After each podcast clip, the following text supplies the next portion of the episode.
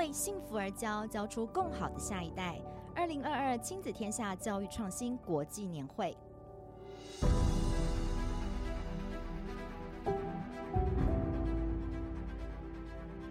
各位听众朋友，大家好，欢迎收听亲子天下教育创新国际年会特别企划的第三集。我是今天的节目主持人，亲子天下媒体中心副总编辑苏岱伦。今年呢，将在九月二十三、二十四日举办的年会，我们以为幸福而教 （Better Education, Better Generation） 为主轴，透过论坛、主题互动展以及 Live Podcast，陆续探讨以下这些主题，包括。后疫情时代的情绪力，如何让人人都是人才？元宇宙 NFT 该懂的未来关键字，以及多元智能跨域整合力等等。而每个周二推出的特辑 Podcast 将带您预先收听年会的精彩内容。今天这一集的主题呢，是特殊选材，人人都是人才。我们邀请到的来宾呢，是清华大学讲座教授，也是清大前任校长贺承鸿。我们先请贺成校长跟听众朋友打声招呼吧。好，副总编辑好，各位听众朋友们，大家好。好，谢谢贺成校长，叫我戴伦就可以啦。贺成校长呢，呃，之前过去在清大担任校长的时间是超过了八年。那在任内有一个很重要的一个任务，就是推动了清大选才跟育才的改革。那我们知道，在这个贺成校长的任内啊，大概从二零一五年开始，清大就推动了这个特殊选材的制度，首次打破用高中升大学只用学业成绩选材的这个呃是这样子的一个管道。那呃，贺成校长过去也曾经接受过这个《亲子天下》的专访，他有讲过，就是大学有责任要测试这个社会接受改变的这个底线，然后多元呢也是大学的责任，所以。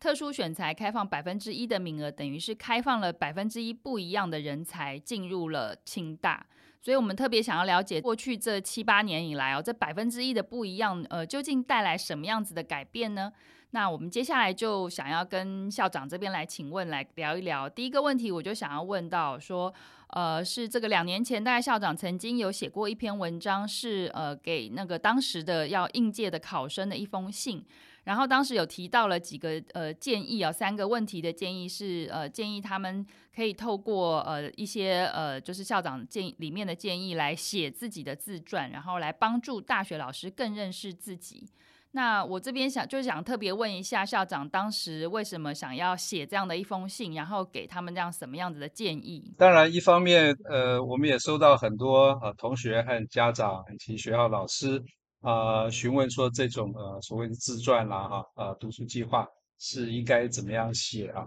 因为啊、也许大家比较啊啊、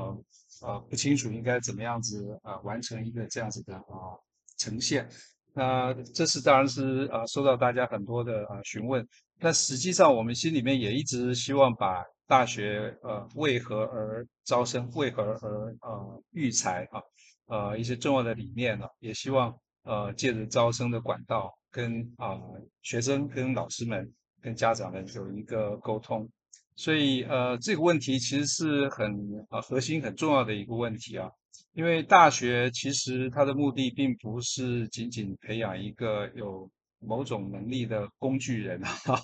它其实是要培养一个人啊，一个好的公民，一个啊一个知道呃。人生的意义和追求的这样的一个人，这个是其实非常核心的价值跟目的啊，啊，也是刚才副总编有提到的啊，为幸福而教嘛啊，所以其实呃，大学希望培养的毕业生呢，先做好一个人啊，他才能够将来不论他的发展是如何，才会到百工百业啊，士农工商等等。所以这是第一个呃核心的呃想法。那第二个其实是呃跟这个啊、招生和学习哈、跟教育息息相关的，就是我们发现这个同学啊在大学的时候，如果他有一个强烈的动机啊或一个强烈的目的的意识的话，这其实是完全会决定他学习的效果。啊，以及当然就连带着会决定他未来的这个发展的成就的高低啊。呃，也就是说，如果啊他对于呃自己的目的不明确的话，他在学习上面是会产生非常大的障碍。呃，以前这个啊，我想孔子也讲过，知之者不如好之者，好之者不如乐之者。那这种学习的动机，它如果是深深的发自于内心的话，啊，他不会因为一点挫折而动摇，呃，而且会经常的主动的去克服困难、挑战啊，学习的这个过程，呃，这就是学习啊真正重要的啊进展啊。所以呃，我们问这个问题，就是希望啊同学们在高中的时候是否有一个探索自己啊，对于什么是重要的事情啊，人生什么是有意义的事情，呃，能够有一个想法。那不论在申请的过程最后有没有进入清华大学，我相信这个过程本身对他也是有意义的，也是有重要的。呃，所以我们问了这第一个这样子的问题。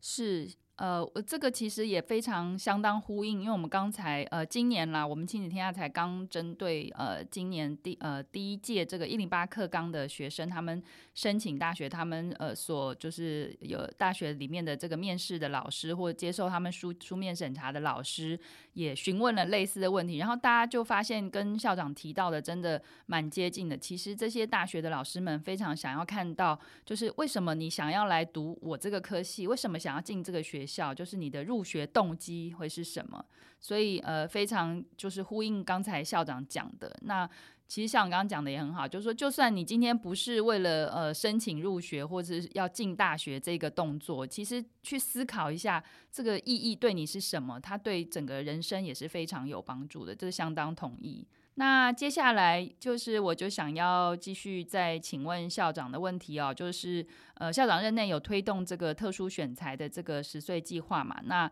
呃，其实到到现在已经累积了七八年的时间哦。那清大在这个特殊选才这个呃这个管道真的是非常的就是呃有有经验，而且也是。呃，非常的有名声啊。那这个计划的特色呢，就是它其实并不是看呃学生的考试成绩或者是他的这个在学成绩，它有一套比较呃宽阔的一个这个选材跟这个招生的一个标准。那这个也就是非常挑战大家对于这个所谓公平的一个思考啊。那这边就特别想要问问看校长，就是当初为什么想要推动这样子的一个呃管道，以及就是累积这七八年来，您觉得这个制度对于我们在培育人才的这个意义又是什么？那以后还有什么地方可以持续在优化或者是调整的地方？是，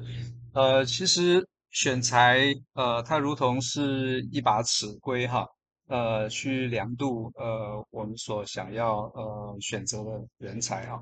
那这个尺规随着呃社会的发展，它其实是会改变的。呃，现在这个社会的变化，当然最明显的趋势就是多元化。所以呃，当我们对于啊、产业的人才呃有很大的需求上面的差异的时候，特别是啊、差异化啊。那过去当然，台湾在产业上面比较强调或比较擅长的是规格化的呃制造业，啊，这个当然也创造了台湾至少三四十年非常成功的经济发展，啊，每一个其中的人才呢，也都得到很多的发挥和呃相当不错的人生的发展。但是大家都知道这个事情正在转变啊，所以我们通常都希望这个不要做呃 me too 的人才，而希望是要。与人有所啊不同啊，能够产生新的这个产业的创新和啊新的机会。那这个时候，我们培育人才的过程、教材、师资乃至评量的方式，当然就跟着要改动了啊。因为否则的话，我们如果是用一个呃统一的规格去量测人才的话，那当然前面的教材的差异化、师资的差异化、呃学习历程的差异化，就很难在。最后能够呈现出来，因为都要被被同一把尺做这个量测，所以标准化测验基本上是呃用于做相对于比较固定的规格的人才的量测方式。呃，那这个事情呢，呃，在过去我们进行很很有经验，也很成熟。但是当我们要容纳呃一些差异化的人才的时候，我们发现呃这个尺规呢可能呃有一点格格不入啊，所以会先从百分之一的啊、这个。分量啊，开始尝试可不可以有不同的尺规啊，甚至有一个完全啊啊过去没有尝试过的方式来选材，这是一个想法。那这个时候，当然大家对于这个比较习惯的有统一的尺规，产生统一的这个啊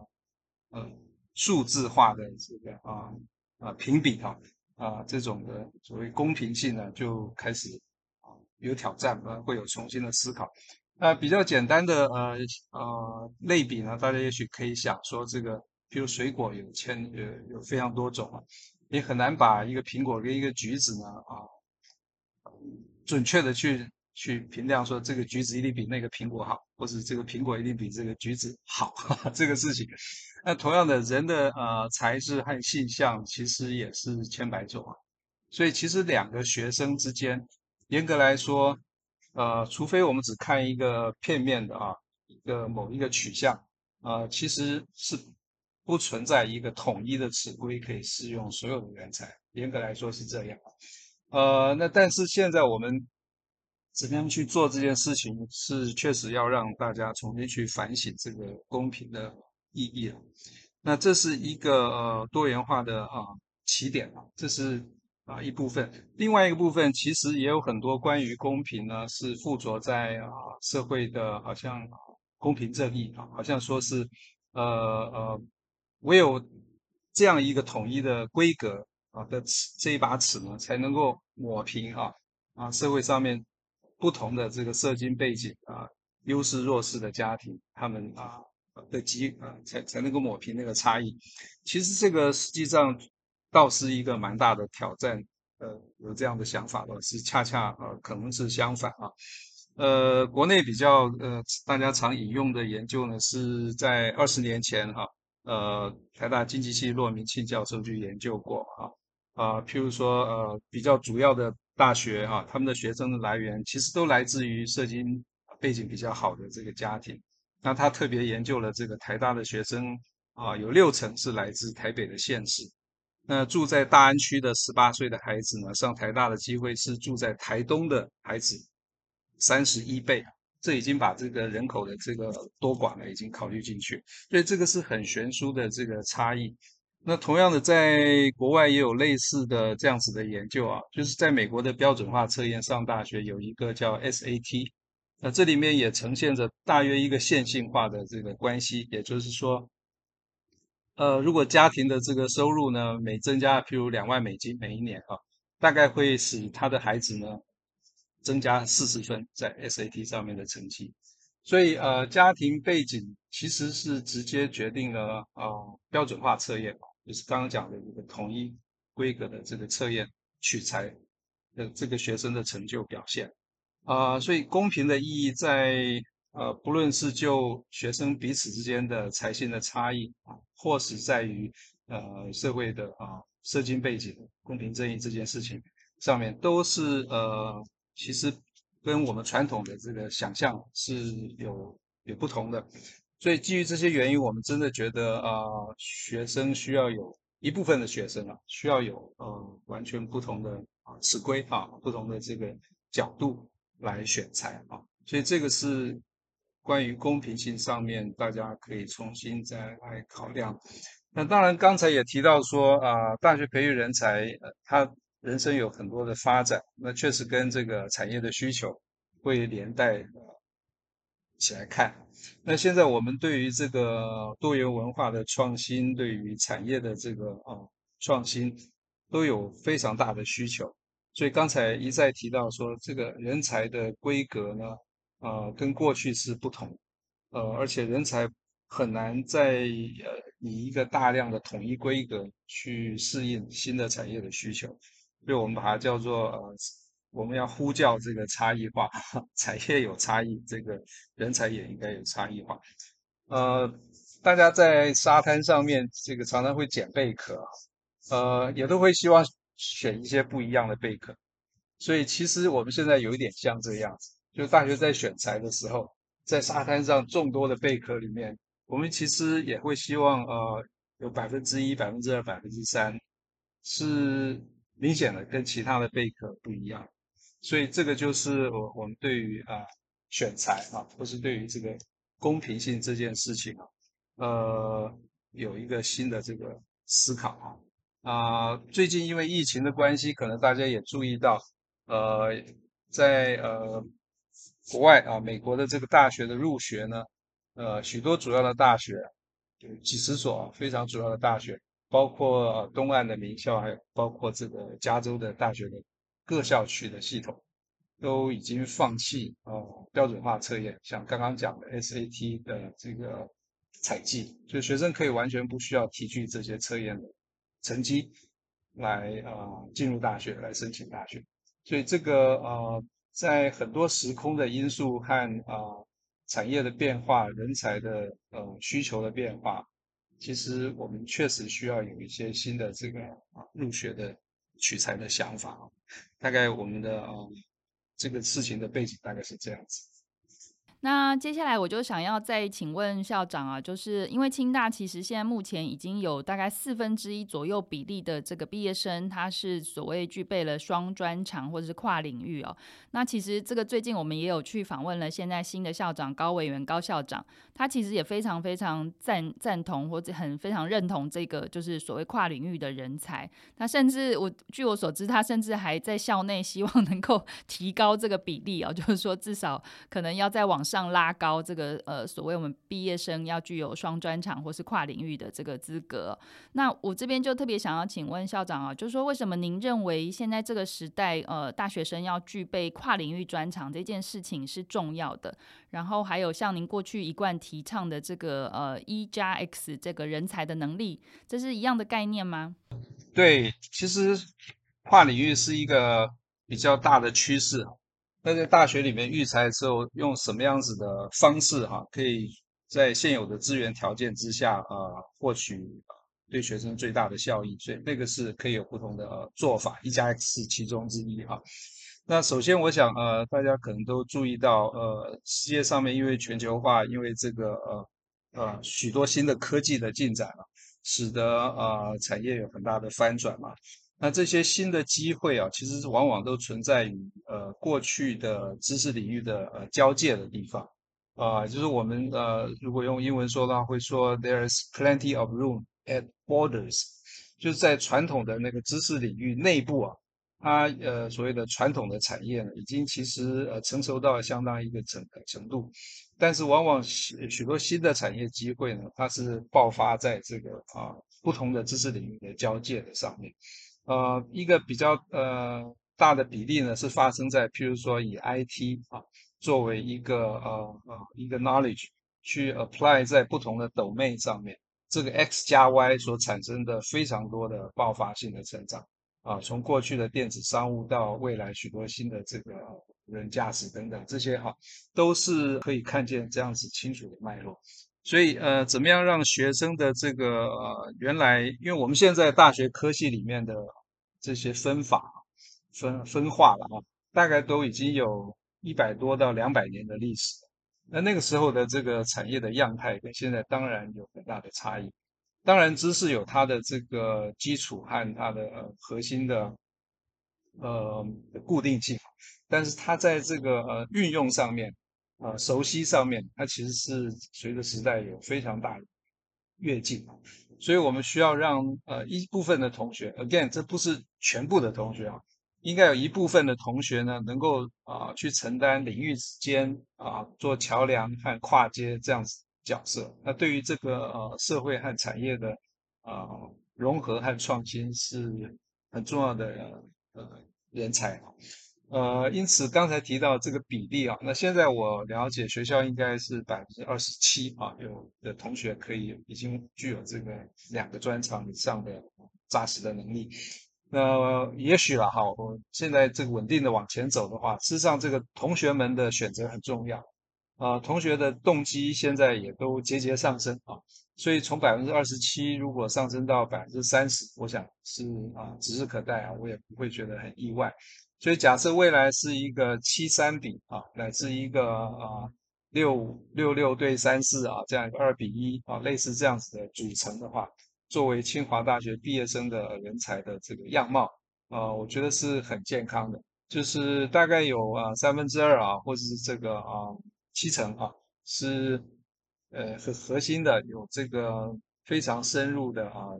一个单一的啊专长的背景，但是同时也有三分之一大约这样子的同学呢，他是可以做这个 X 加 Y 不同的这个编织和跨越。那这 X 加 Y 呢是没有特定的组合，所以它会产生呃，好像这个经纬线之间啊，在不同的节点上面都会找到那个 X 加 Y 的这个啊衔接的人才。那我相信这样子就可以编织出啊整个产业和社会的这个多元化一个更大的可能性出来。所以这个是我们对这个这事情的想法。那一加 X 的意思是说啊，现在在特殊选材的时候哈，呃，通常同学都会有一个啊有一个蛮突出的啊表现。那这个我们把它称为一啊。但是这个突出的表现呢，不一定是在大学四年里面就原来的这个表现做继续的呃深化，反而是会期待他这个一呢，是不是能够跟他大学里面在呃某一个呃系的这个学习学习的学习学习里面啊，能够产生新的这个连接和机会。比如说他原来假使有一个是关于这个魔术方块啊这样子的这个极为。突出的表现，那这个事情是不是可以跟呃资讯工程的学习可以产生新的这个机会？是不是可以跟啊、数学的学习产生新的机会？呃等等，那这样子的例子呢是非常的多，所以每一个特殊选材进来的学生呢，他们都各自有一个不同的一，啊，但是他进来的这个、呃、学系呢，所学习的这个学程呢。那里面充满了各种各样的可能性，那些可能性称为 X，所以我们是把这个一加 X 呢，作为特殊选材的学生在从事跨领域人才培育的时候啊、所可能。呃，采取的方式哈，把它称为一加 X，大概是这样的意思。那接下来最后一个问题哦，我想要请这个校长来分享，因为刚才提了蛮多这个在大学里面对人才的一些想象啊，未来的趋势的一些一些规划的建议啊，我这边特别想要问一下，因为其实在这个现在这个时代，除了疫情，然后最近又有很多通膨，其实我们感觉到面临到一个未来是一个还蛮快速变化，而且甚至你不知道答案在哪。里的一个一个呃社会会的发展，那在这样的情况之下，我特别想好奇的呃询问的是说，如果是给现在还在念呃中小学的这个呃学生，他们的家长或者是老师们，校长这边可以有给他们什么样子的建议吗？对，这个确实是很大的变化，我可以呃提供两。两点啊，大家可以参考一下。一个当然是线上学习呢，呃，它过去就是打破时空的限制嘛，所以被引入教育的现场。那因为疫情的发生，所以使这个进程呢，等于呃飞跃性的啊，就是非常快的这个被被采采行。当然，这现在还有很多的现场上的一些障碍跟困难有待排除，但是这个趋势呢是已经完全确认，而且这个趋呃趋势呢不会因为疫情的缓和。而过去，所以这个线上学习打破时空限制这件事情，它会成为新的常态。那它会促使这个教育呢，更多的自主性，更多的多元性，啊，更多的弹性学习的可能。那 again 呢，这就是我们回到我们刚刚讲，我们现在呼叫这个差异化人才的培育。因为如果是时空限制比较强的这个学习环境之下，人才要做呃分化的发展，它是受到实际上物理环境的限制，是很困难。啊，但是如果跳脱了时空环境限制，线上学习完全打开了更多的机会的时候，呃，这个差异化人才培育会变得更加的呃，就是海阔天空。所以这个是可能大家必须要意识到啊啊，以后人才的差异化培育会因为线上学习这个方式会更加飞跃的前前进啊，所以大家不要害怕去跟人家不一样。So no worry 哈，这个跟人家不一样的会是带来全新的蓝海，这是第一点了。第二点就是，那因为呃，如果是以时空固定的方式所所学到的知识哈，大家会大同小异，所以在啊、测量测验评量的时候呢，也就会有所谓啊啊、比较局限在所谓呃教材的这个范围之内这样子的概念哈。那这些就呃产生一个叫贝多芬的学习方式嘛，所以这个事情呃过去大家当然也很多的反省啊，但是由于这个教学的现场的执行方式确实是呃时空是固定啊，所以教材的范围也相对的固定，所以它其实就变成是必然发生。那刚才说到这个时空限制、线上学习这些东西都都都有翻转性的改变，那所以我们在啊、呃、希望学生的学习上面有更多的灵活的运用啊，而远胜于他对于啊、知识的啊、完整性的掌握，甚至记诵。我举个例子来说，呃，数学呃是不是要算的呃各种的难题解题？呃，非常的熟练，这可能是过去会更强调，但是未来可能会更需要他去活用一些基本的啊、知识啊，譬如说，诶，那在我们所住的这个社区里面，你可能住在一栋大楼里面，那利用我们学学到的很简单的加减乘除啊，是不是可以估计一下这个大楼里面所需要使用的玻璃的数量？那这个事情呢，呃，可能这一类的学习的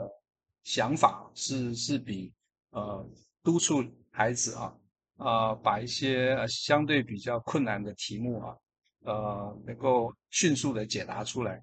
我会觉得是更加的重要。也就是说，其实生活无处不学问啊，不一定要在那个教材里面啊寻找这个困难的题目以及解答的方式哈、啊，才是啊才是教育，我才是学习。所以，我想这个是呃。我看到的一些呃观察哈，提供给大家做个参考。哇，刚刚校长讲的这些，我觉得最 最有感的，对我最感动的就是。不要害怕跟别人不一样这一句哦，就是其实因为我们从小到大 都是要被训练的，就大家最好都一样，然后 最好都听话，都是规格化。但是现在这个时代已经是真的需要很多不一样了。嗯，那我们今天呢，非常感谢贺成校长的分享。那针对今天节目内容，如果想要更了解更多的听众朋友，也非常欢迎来报名亲子天下教育创新国际年会，就可以在现场听到校长本人。本尊的 这个呃亲身的分享，然后可以聆听聆听更多更深入的一些探讨。是是，那校长，我们先跟听众朋友们说拜拜喽。好啊，谢谢大家，很高兴跟大家在空中相会。那也谢谢戴伦，谢谢，谢谢。如果大家喜欢今天的内容，请在 Apple Podcast、Spotify 给我们五星赞。有关亲子天下教育创新国际年会的网站报名链接呢，我们都会留在本集节目介绍的资讯里面。谢谢您的收听，我们下回再见喽，拜拜。